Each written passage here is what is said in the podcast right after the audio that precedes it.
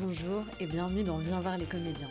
Comme vous le savez, ce mois de juillet, je vous embarque avec moi au Festival d'Avignon pour partager avec vous mes coups de cœur et vous faire découvrir de nouveaux auteurs, metteurs en scène et comédiens. On est au jour 2 du festival off et je vous avoue que c'est un peu la course. Tous les jours, j'enchaîne les spectacles et les interviews pour vous présenter au plus près ce qui se fait de mieux dans le festival cette année. Aujourd'hui, je reçois Anna Bouguereau et Jean-Baptiste Tur qui présentent le spectacle Le boxeur invisible au théâtre du Train Bleu. C'est d'abord l'histoire de deux enfants qui se rencontrent et qui vont s'abîmer à force de jouer à l'amour. Anna a écrit le texte que Jean-Baptiste a mis en scène et ils l'incarnent tous les deux. Du coup, ils en parlent beaucoup mieux que moi. Donc je vous laisse découvrir notre entretien tout de suite, mais en attendant, voici un petit extrait. Alors, euh, euh, le boxeur invisible. Voilà. Euh, C'est l'histoire de deux enfants voilà. qui ont peur des monstres et qui veulent devenir des samouraïs.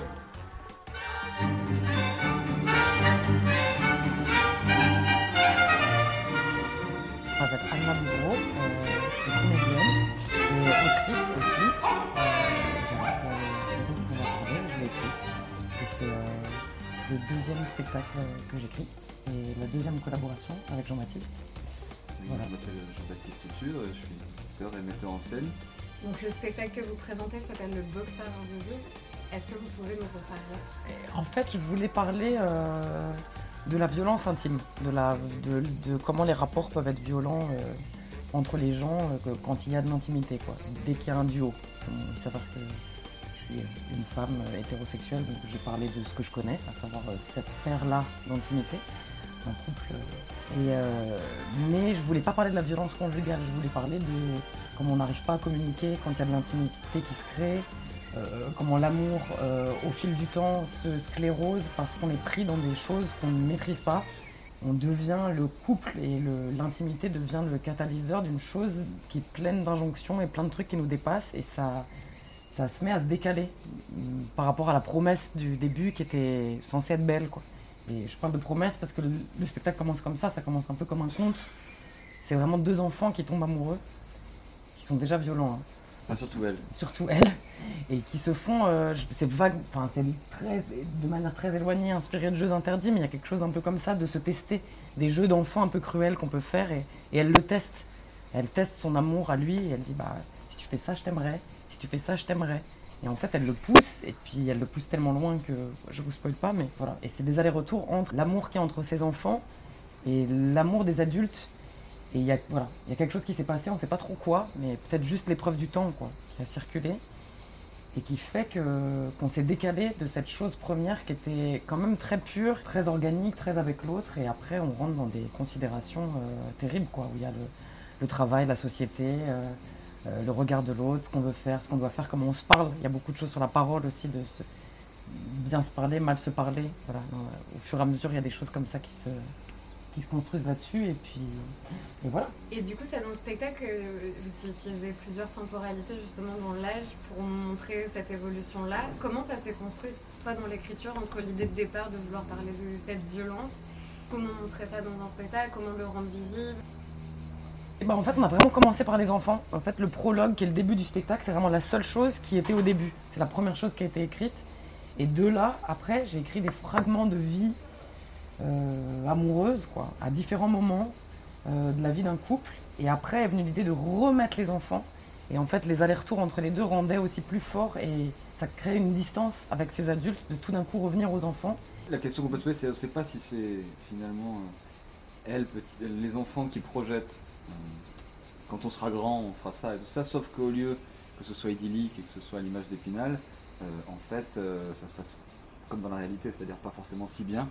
Ou est-ce que c'est euh, ces adultes qui se rappellent euh, ces enfants qu'ils auraient pu être, qu'ils ont été Euh, Donc voilà, il y a cette, euh, Ouais.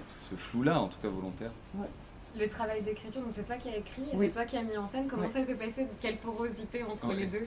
Bah moi j'écris quand même pas mal euh, seule, c'est t'écris pas trop. non. quand, quand je montre à Jean-Baptiste, j'ai quand même non. écrit pas mal. Enfin, Je m'en mêle pas. disons qu'il n'y a pas. euh, La dramaturgie, oui. Après, c'est Jean-Baptiste, une fois qu'il y, a- il y a pas mal de, de séquences de textes, de fragments, on a vraiment réfléchi ensemble à, à faire du lien, à mettre des passages avant plutôt qu'après pour que ça ait plus de couleur, plus de force, pour que ce soit plus lié. Mais disons que la matière textuelle, elle est, elle est à 80% prête quand je le montre à Jean-Baptiste. Et après, je réécris un peu, mais c'est vrai qu'on peut pas parler d'impro ni de. Ah non, non, pas du Parce tout. que c'est vraiment. C'est tout ce qu'on dit est écrit absolument.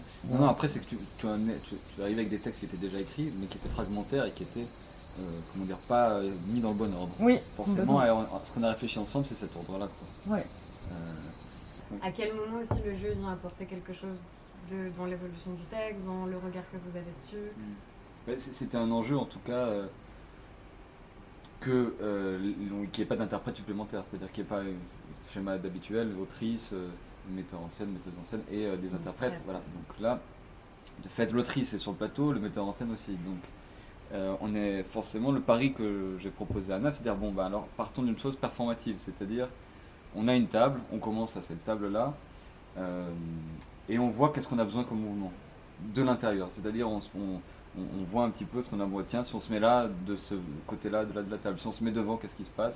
Voilà. Et puis après, sur le jeu, finalement, ça s'est fait en se testant, se disant, voilà, on essaye la scène une première fois. On en parle ensemble, qu'est-ce que qu'est-ce que t'en penses? Tu penses que c'est plus par rapport à ce que tu as écrit Est-ce que ça va Moi je dis bah ça peut-être on pourrait pousser l'enjeu un peu plus là, on pourrait plus pousser là. Euh, et voilà, mais on n'a pas, on n'a jamais, on s'est jamais filmé par exemple. Pour garder un peu cette C'était vraiment chacun le regard euh, et Ouais. le ressenti vis-à-vis de l'autre. Puis c'est super intéressant parce que du coup, vous avez vraiment le regard euh, global sur. Ouais. le- complètement. Bah, en fait, il y a des moments où ça, en effet, ça, il faut, c'est un petit travail euh, de cerveau pour euh, se dire attends, est-ce que je suis dedans, je suis dehors, mais en tout cas, ça nous a plutôt, euh, en majorité, toujours apporté. À la différence, il y a un metteur en scène qui va faire des retours précis à l'extérieur sur telle chose ou telle chose. Là, c'est se dire, ben, on se propose ce soir-là de tester une chose. Et c'est vrai que selon, on- ça reste du coup très poreux à, au public, à l'énergie de la journée, à, la- à ce que, euh, à ce que aussi toi tu envoies. Donc moi je te renvoie ça, moi ce que j'envoie, si j'ai envie tout d'un coup Mhm. d'être hyper violent sur une chose, tiens comment tu le reçois, comment ça fait monter la scène? Voilà, oui, il y avait cette chose de partition musicale un peu aussi. Oui. C'est-à-dire qu'on est quand même très protégé par le, le texte qui est cadré, qui est comme ce texte ne change pas, et c'est, l'endroit pour le coup où on, on s'astreint à. Voilà, le reste peut être un peu plus euh, euh, flou, mais comme on est protégé par ça, on peut à l'intérieur. euh, Jean-Baptiste peut faire des choses très fortissimo et que moi tout d'un coup, je, du coup, je rattrape la chose en, en le faisant par en dessous, ou l'inverse est possible. Oui, ça c'est une chose importante de la mise en scène, c'était que comme on parle de choses intimes, c'était qu'il n'y ait pas du tout de quatrième ligne. Enfin, qu'il n'y ait pas cette chose-là, c'est que même quand on se parle l'un avec l'autre et qu'on n'est pas forcément en adresse publique, qu'on sait toujours qu'on est regardé, que c'est toujours euh, euh, ils arrivent, ils vont faire ça, on vous le fait. Mm.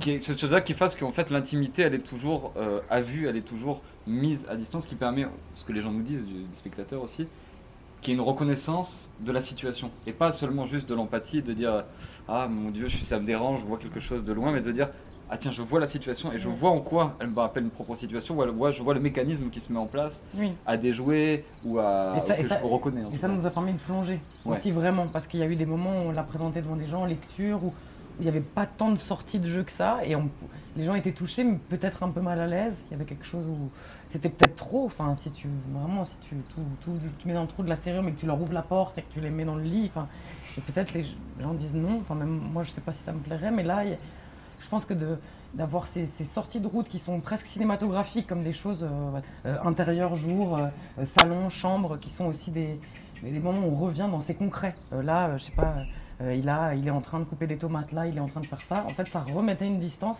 Et après, nous, dans le jeu, on pouvait, euh, en 5 secondes, replonger dans quelque chose de très, très incarné. beaucoup très incarné Et sans, sans se juger et sans se dire, oh mon Dieu, est-ce que j'en fais trop? Est-ce que c'est pas... euh, voilà. Mais je trouve que ça se prête vachement aussi à un festival d'Avignon, cette intimité-là par Mm. rapport au rapport Ouais. au spectateur. Ouais. Et je me demandais, vous, du coup, euh, au moment où vous avez décidé de jouer ce spectacle-là à Avignon, si c'est quelque chose que vous, enfin, que vous avez à l'esprit ou pas Mm. forcément ou... Bah, c'est juste de dire que dans tout ce truc d'Avignon qui peut être compliqué et un bouillon vraiment qui peut être euh, Saturé. voilà saturé, euh, qui peut être violent. euh, on est quand même, c'est quand même un gros marché du théâtre, on va pas se mentir. euh, Voilà, ça peut être euh, impitoyable. Voilà, c'est- je cherchais le mot. Euh, que d'avoir un spectacle comme ça, nous, on savait que ça c'était l'endroit en tout cas où où ça nous faisait vraiment plaisir d'être dans quelque chose de doux, c'est- bizarre à dire, mais en fait, même quand, euh, oui, t'as quelque chose, on est vraiment avec le public, c'est vraiment un rendez-vous avec eux, et on essaye de, on peut partir la crème de dire ça, mais de, je parle d'universalité, parce qu'on a vraiment essayé euh, de pas en faire ni un couple de jeunes, ni un couple de vieux. Oui, tu un disais ça sur le mec des gens, c'est marrant, c'est que on, on peut sentir dans la façon, dans les discussions, jamais on dit euh, ils ont 60 ans, jamais on fait. On essaye, ouais, on, de change pas. on change pas de costume, on change pas de façon de. Même quand on fait les enfants, mais que dans les situations abordées, dans même le changement spatial, on peut imaginer qu'ils se sont enrichis, on peut imaginer que les discussions sont à un moment donné, euh, et puis la taille de l'appartement, celui de, de gens qui ont plutôt 20 ans, et après celui qui ont plutôt 50, voire 60, Mm. et, et que, en tout cas, les spectateurs, spectatrices qui voient le spectacle, on, a- on se rend compte que les gens qui ont 20 ans, Mm. les gens qui sont euh, bisexuels, euh, homosexuels, euh, qui ont 60 ans, qui ont 70 ans, se reconnaissent. Que c'est plus la situation Voilà. qui prend le pas sur vraiment euh, Ouais. vouloir euh, ancrer hyper fortement. Oui, il n'y euh, avait pas de. Oui, Et en ça, par rapport à Avignon, je trouve que effectivement, c'est aussi une- en une heure, c'est une capsule, une heure cinq, assez forte, effectivement, où on, on plonge dans cette histoire tout de suite. Du coup, je voulais aussi vous demander, euh, par rapport au festival plus largement, est-ce que vous, c'est la première fois que vous jouez dans le, dans le HUP ou vous aviez d'autres expériences on était venu avec la première collaboration Joie, Ouais. déjà au Train Bleu, Ouais, au train bleu aussi, en oui, il y a 2019. 4 ans, ça. C'était un solo donc de Anna que je mettais en scène. Et on jouait dans la petite salle, ouais, ça. Là, on a grandi. Donc on a grandi. On a voilà. grandi, on a grandi de salle. C'est la- Et moi aussi, moi j'ai déjà fait, c'est mon, j'ai joué l'année dernière aussi, c'est le troisième Avignon où je joue. L'année dernière, je joue un projet, euh, une reprise au, au 11 euh, de Pauline Riva. Et toi, euh, toi t'es déjà venu souvent. Ça commence demain. On est dans quel état d'esprit En plus, quand vous savez un petit peu à quoi vous attendre euh, au- à l'approche du festival. Bah, euh, moi je dirais que j'ai peur. Euh, Mm. pas, pas forcément peur pour le spectacle parce qu'on l'a joué à Paris euh, pendant deux semaines au Montfort. Donc on- on- le spectacle il est assez solide. Donc on n'a pas peur. Après les gens ils aiment, ils aiment pas. Ça c'est chacun. Autre chose. Euh, voilà, c'est autre chose. Mais nous on est assez solide et confiant je pense. Mais c'est plutôt peur de là de se dire on sait pas du tout comme il y a une différence des théâtres euh, publics quand on va jouer. euh, il y a ce- ce- cette peur là de la, de la, de la du remplissage quoi. Et parce qu'aussi de Mm. qui est à la fois lié bah, parce que ça fait jamais plaisir de jouer devant 10 personnes dans une salle de 150, euh, mais aussi financier. Et ça c'est vraiment la spécificité quand même de ce Avignon Off, c'est que quand même c'est un gros investissement, un petit pari. Enfin moi en tout cas je suis un peu dans cette peur là, ça commence demain et se dire bon, est-ce que les gens vont être là? Est-ce que euh, faut-il aller tracter pendant 8 Oui. heures euh, en plein soleil? Oui. Faut-il attendre euh, le, le- le miracle? Moi j'ai un peu hâte aussi que la première, deuxième soit passée, enfin qu'on passe pas mal de tractage. bah là on, a rendez-vous aujourd'hui, c'est trop bien, mais que aussi on, on puisse après se dire on joue quoi. Et on vend aussi le spectacle, mais qu'on soit un, un peu focus sur, euh, sur le travail et le plaisir. Mais mm, ouais, là, parce que là on est un peu au four et au moulin encore dans, dans l'organisation et l'expectative de. Ouais, de ça, Ah, de ça. Après, ce qui est super, c'est de jouer un jour sur deux. Euh, ce qui est notre Ouais. cas, c'est de pouvoir euh, bah, un jour être concentré que sur jouer et l'autre jour euh, faire des rendez-vous, euh, faire du tractage, faire, Ouais. avoir un peu changé de casquette entre euh, diffuser le spectacle au public ou aux professionnels et, euh, avoir- et, euh, et pouvoir juste être interprète. euh. C'est quoi la chose que vous préférez Ça peut être n'importe quoi, hein, mais la chose que vous préférez euh, au festival d'Avignon que quelqu'un dise euh, dans la rue que tu le croises et qui dit Ah, j'ai vu votre spectacle, c'était bien. C'est Franchement, bah, c'est la meilleure récompense parce que c'est tellement. Voilà, il y a, la reconnaissance d'être pro, bien sûr, mais que, que c'est assez anonyme. Des fois, on part en tournée, les gens ils sont pas là quand on, quand on sort de scène. Et on se dit Ah, mais qui a vu Qui a reçu ce que j'ai fait? Et à Avignon, il y a ce truc où les gens restent trois jours, parfois plus. Il y a des, des- des- des fans, je sais pas, des gens qui traversent la France, ça me fascine, c'est vrai, des gens de 60, 70 ans qui viennent de Bretagne, qui font tout le festival. Et voilà, et tu peux les croiser après avoir joué parfois, même si t'en as que trois dans le mois, euh, qui disent Ah, mais je vous ai vu là-dedans et tout. Et je trouve ça, ça sur le, le sens de ce qu'on fait, c'est très concret quoi. Oui, ou que des gens disent euh, Ah, je les avais parce que euh, ma cousine m'en a parlé, euh, tout ça, ce bouche à oreille, ce fameux truc qui est, Ouais. qui est, qui est vraiment un petit miracle qui n'arrive nulle part ailleurs. De et moi, ce que je trouve magnifique aussi, c'est ce village, tout d'un coup, cette espèce de, de- de Disneyland du théâtre, avec le côté beaucoup mieux que Disneyland, mais voilà, ce, petit, ce, ce village, euh, enfin, dire c'est quand même dingue que pendant un mois, toute une ville ne fasse que du théâtre. Ouais. et, enfin, d'autres arts un peu, mais moi qui suis un. enfin, depuis tout Mm. petit, j'aime le théâtre et je crois que c'est c'est un des moments que j'adore. Même quand je joue pas, je viens quand même. Ouais. Même s'il fait chaud et tout. j'adore. Est-ce qu'il y a soit des spectacles que vous avez déjà vus que vous recommandez qui jouent au festival ou est-ce que des spectacles que vous avez envie de découvrir que vous avez Et repérés les spectacles qu'on vous dit qu'il faut pas aller voir. Je t'en prie. C'est ta Bah, responsabilité. Si, si, il y en a plein en vrai. Si, si, il y a des, des- une- un collectif euh, ami qui s'appelle Bajour qui joue. euh, À la manufacture, ça s'appelle À l'Ouest, je crois. Et c'est- tous les jours. Et euh, c'est un super collectif. Et toujours des terrains de jeu très virtuoses. Et en même temps, c'est des images scéniques très belles. Et, et c'est toujours très, euh, comment euh, réjouissant. réjouissant, Les il y a voir. beaucoup de communs, beaucoup de choses qu'on reconnaît. Ouais. Ouais, voilà. Ça, je conseillerais ça. Après, moi, j'avais envie de voir des choses dans le in. Mais pareil, quand on joue, c'est un peu dur de réserver. De, voilà.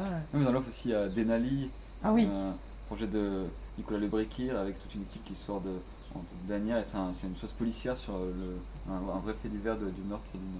Enfin, pas d'une de, de jeunes gens qui, euh, aux États-Unis, un summer, euh, comment on dit, break, une fille qui, qui meurt. euh, et voilà, je vais pas vous spoiler l'histoire, mais, mais c'est, c'est- je crois que c'est voir un polar au théâtre, je pense. hein. Et Sarrazine, quand même. Et Sarrazine, bien sûr, qui C'est joue. Super. Ah, qui joue à la même heure que nous, mais les jours où on joue pas. Donc, Les jours- jours impairs et les jours pairs à 15h05, il y a Sarrazine de Lucie Ribéré, écrit par Julie Rossello-Rocher. C'est à, à adapter de l'histoire d'Albertine Sarrazin. Et, euh, et c'est super, c'est un solo d'une actrice qui s'appelle Nelly Poulikani, qui est super. Et sinon, au train bleu, je pense qu'il y a que des choses bien. Du coup, on vient vous voir où Alors, Anna et Jean-Baptiste jouent euh, Le Boxeur Invisible, c'est tous les jours impairs, à partir du 7, la première est le 7, C'est le 7, 9, 11, 13, 13, 15, 15, 17, 17, 19, 21, 23, 25. La dernière est le 25, il y a 10 dates. Et à 15h05, au Tremblay. Ça dure 1h05. Et c'est climatisé. J'espère que cet épisode vous aura donné envie de découvrir le spectacle Le Boxeur Invisible. N'hésitez pas à m'en parler si vous y allez, soit sur Instagram, soit en commentaire sur Apple Podcast. Et à très vite